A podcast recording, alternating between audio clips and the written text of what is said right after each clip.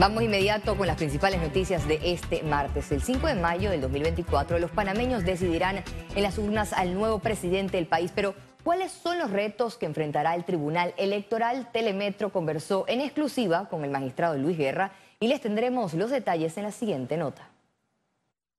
Para evitar posibles fraudes o irregularidades durante las elecciones primarias de los partidos, el Tribunal Electoral habilitará el sistema de transmisión de resultados extraoficiales, conocido como TER, y así garantizar un conteo de votos transparente y expedito. Porque no hay forma humana de que un acta, una vez sea recibida eh, en el sistema, pueda ser variada por ninguna persona. La podrán variar, pero el Tribunal Electoral tiene la captura del acta que fue enviada al sistema. El magistrado Guerra también explicó las adecuaciones que tendrían que realizarse en la papeleta de votación si llegase a resolverse un recurso presentado ante la Corte Suprema de Justicia contra la limitante de solo tres precandidatos por la libre postulación. Al incorporar, de darse esa la situación de abrir ese abanico, la habría que o achicar el tamaño de la foto para que puedan entrar todo en una papeleta o una papeleta mucho más grande. Reitero que existe una fecha fijada para concretar las alianzas. No hay variación en la fecha. A septiembre de este año tienen que estar contempladas las alianzas, tienen que ser presentado, eso tiene un procedimiento, secretaría tienen que presentar en Secretaría General quiénes son los que se están aliando, cuál es el nombre de la alianza, cuál es el logo que van a utilizar, todo eso tiene que ser presentado y, finalizado para el mes de septiembre. Además, adelantó que en las elecciones generales de 2024 se implementará el proyecto de voto joven para que los menores entre los 5 y 17 años tengan la oportunidad de votar para elegir, en vez de candidatos, un valor cívico de su preferencia. Rómulo Rux, Yanivel Ábrego y Olmedo Guillén se enfrentarán en las primarias presidenciales del Partido Cambio Democrático fijadas para el 9 de julio del 2023.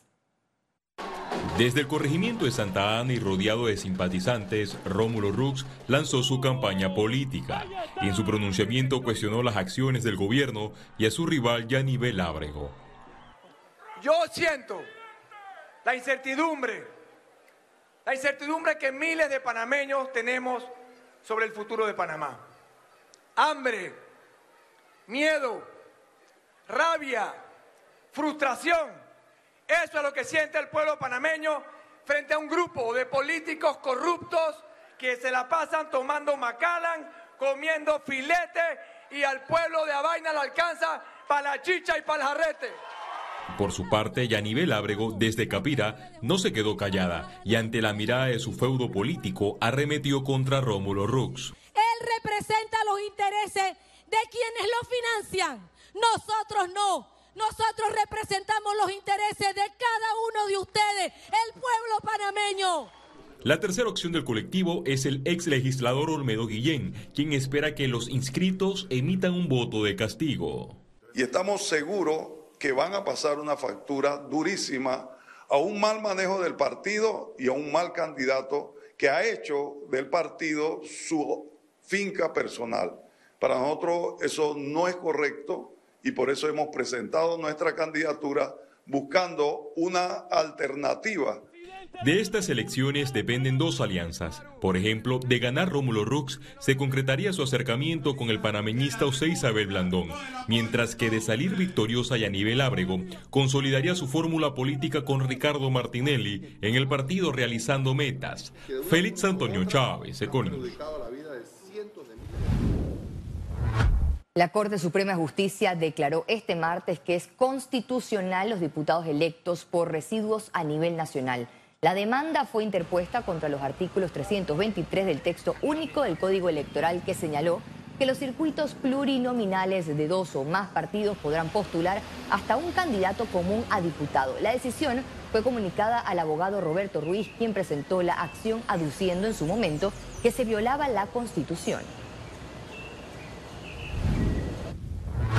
Tras recibir el informe de la Comisión de Vivienda, el Consejo Municipal de Panamá aprobó con 23 votos extender por seis meses más la entrada en vigencia del Plan de Ordenamiento Territorial. La primera propuesta era postergar por tres años el acuerdo municipal de ordenamiento de la ciudad capitalina. Sin embargo, los concejales, luego de escuchar las recomendaciones, disminuyeron el tiempo para no dilatar la puesta en marcha del plan. Bajamos de 36 meses solamente a seis meses. Yo creo que fue un consenso que llegamos, que yo creo que es bueno. Esperemos que no vengan en seis meses nuevamente a poner otro acuerdo para tratar de aumentar nuevamente el, tiempo. Yo creo que ya seis meses debe ser el final de esto para que por fin la ciudad de Panamá tenga un plan de ordenamiento territorial responsable. El acalorado debate que se dio en varias sesiones evidenció la preocupación por el desorden en la construcción de los proyectos inmobiliarios.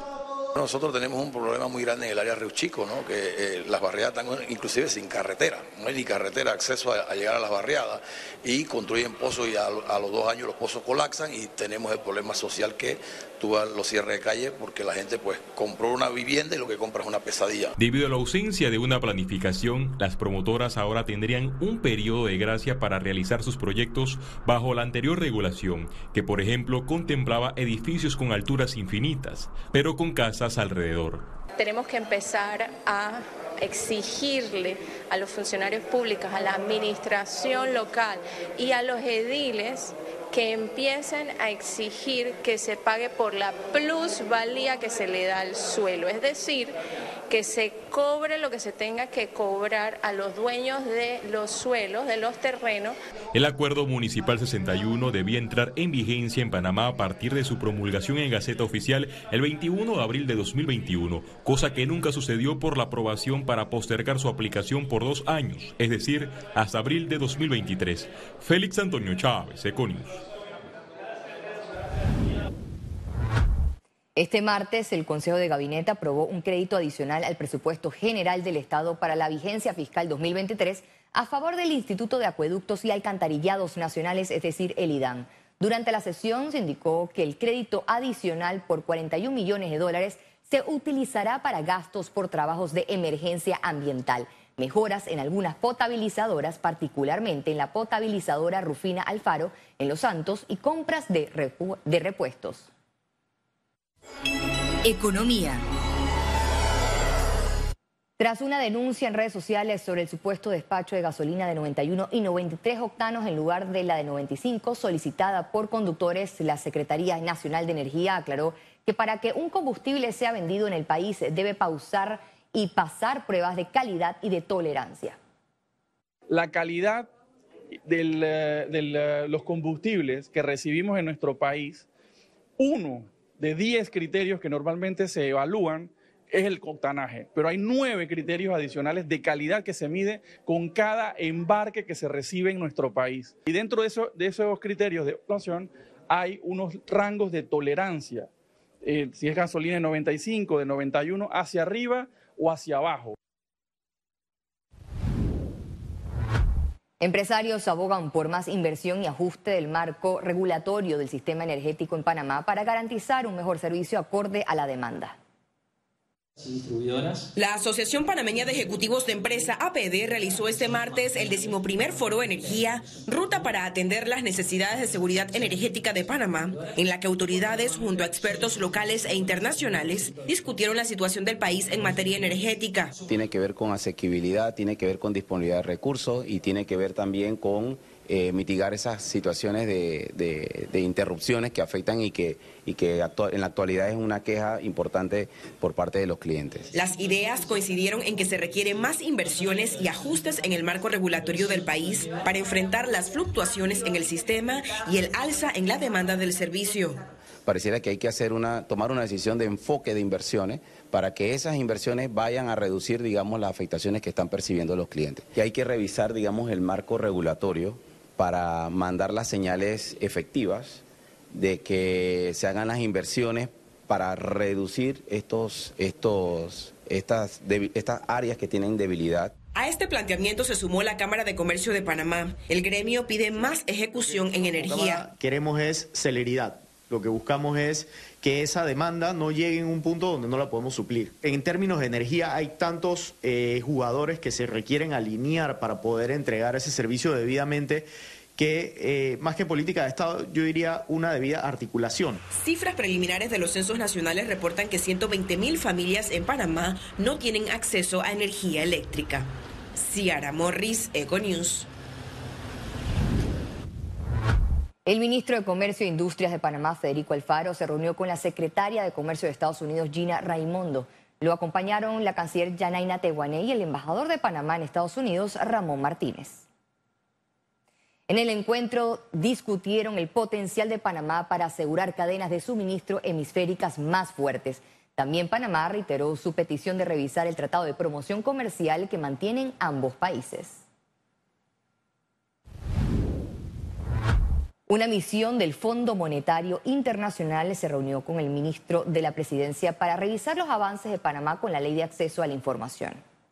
En la reunión, los representantes del organismo internacional y el ministro José Simpson Polo conversaron sobre transparencia fiscal e inversión. El Fondo Monetario Internacional reconoció avances en la ley de acceso a la información y en la transparencia fiscal.